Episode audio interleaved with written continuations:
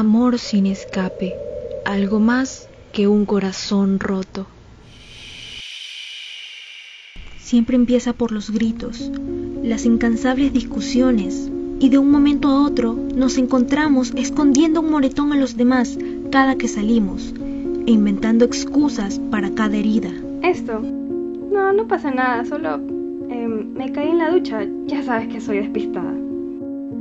Ah, es que me golpeé con el marco de la puerta. Ay, debo de ser menos distraída. No creerán lo torpe que he sido. Me he caído cuando me estaba levantando de la cama. Teniendo siempre en su mente que todo mejorará, pero ¿y si no lo hace? ¿Y si todo se vuelve cada vez más difícil? ¿Y si su amor no lo puede todo como él le había hecho creer? Las disculpas son lo más complicado. Es ahí donde él promete no volver a ponerle un dedo encima, lo cual no se cumple. ¿Por qué lo hace? Es la duda más grande que ella tiene y la repite en su cabeza mientras las lágrimas ruedan por todo su rostro.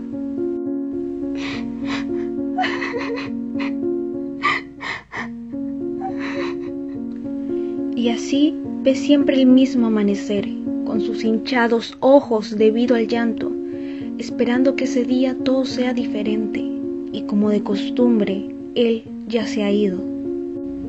¿Qué hará hoy? Eso es lo que menos le preocupa.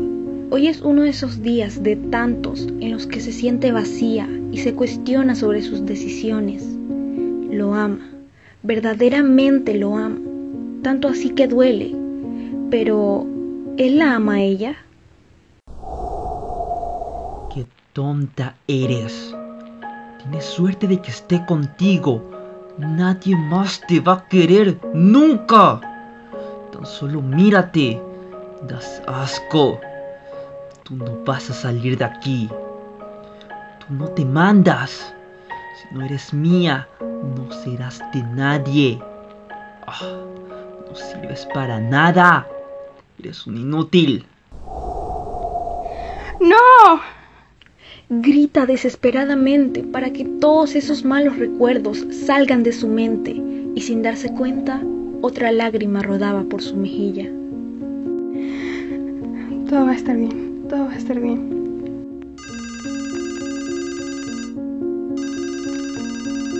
El sonido de su teléfono interrumpió sus pensamientos. Hola, María Gracia. Hija. Hola mamá, qué gusto escucharte. Ay, hija, extrañaba tu voz. Hace tiempo que no te veo. ¿Qué te parece si salimos hoy a comer? María Gracia meditó un momento la petición de su madre, ya que no sabía si él regresaría temprano a casa, pero de todas maneras aceptó. No podría negarse a ver a su madre. Eran las once y media de la mañana, así que se fue a tomar una ducha para salir temprano y regresar antes que él.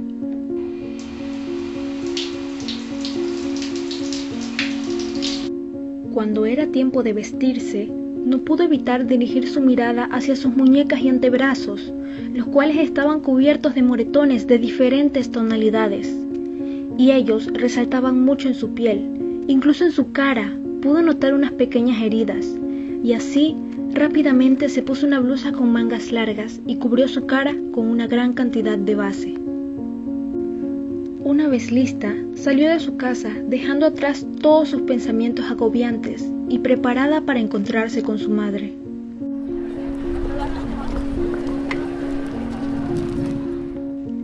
¡Hey!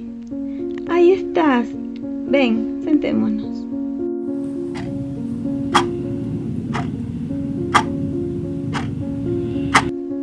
Pasaron las horas, y entre la felicidad de su madre no pudo evitar sentirse relajada y protegida. No quería irse, quería quedarse con su madre y no volver a su infierno diario.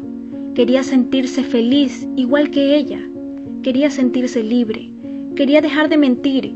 Quería dejar de ocultar lo que en verdad estaba pasando. Pero no pensaba preocupar a su madre de esa manera. No quería que ella pasara un mal rato por culpa de sus problemas.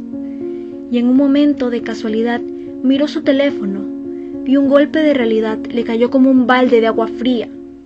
Es tarde, muy tarde. Son las 5 pm y él probablemente ya estará en casa. Pero no la ha llamado, así que eso es una buena señal, ¿no? Mamá, gracias por la hermosa tarde, pero me tengo que ir. Lo siento. Su madre no tuvo tiempo de responderle, ya que rápidamente abandonó el lugar y se fue a casa.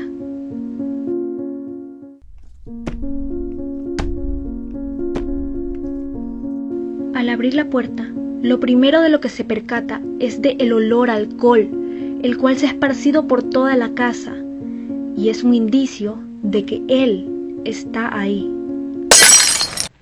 Se aterró al escuchar cómo se estrellaba esa botella tan cerca de ella y prendió la luz de manera rápida para no cortarse con los vidrios.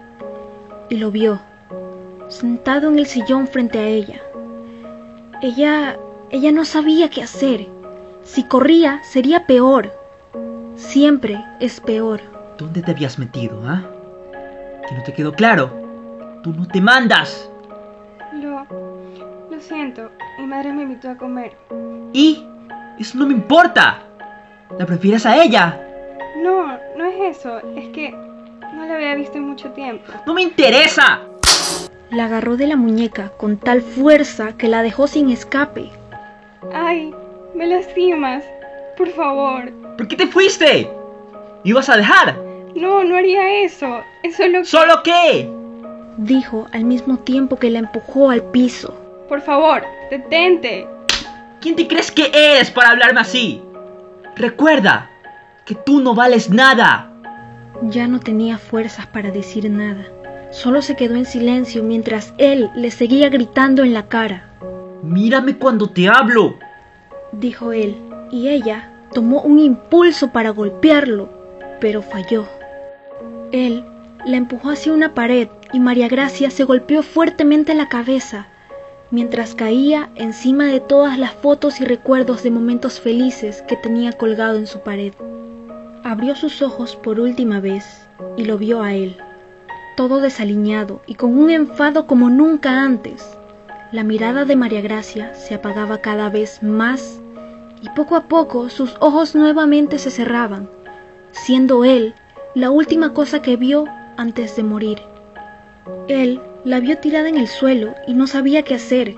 Entró en pánico y solo huyó dejando el cuerpo de María Gracia tirado mientras se formaba un charco de sangre a su alrededor. El cuerpo fue encontrado dos días después, luego de que su madre la llamara incansablemente y ella no respondiera. Decidió ir a buscarla y la encontró ahí, en el suelo, con un charco de sangre a su alrededor. La policía determinó que la muerte de María Gracia fue a causa de un derrame cerebral causado por el fuerte golpe que se dio contra la pared. Mientras que él, bueno pues, de él no había rastro, simplemente desapareció de la faz de la tierra y nunca pagó por el infierno que le hizo vivir a María Gracia por tantos años. Su madre quebró en llanto al darse cuenta que la ropa que María Gracia llevaba puesta era la misma que la de la última vez que la vio con vida.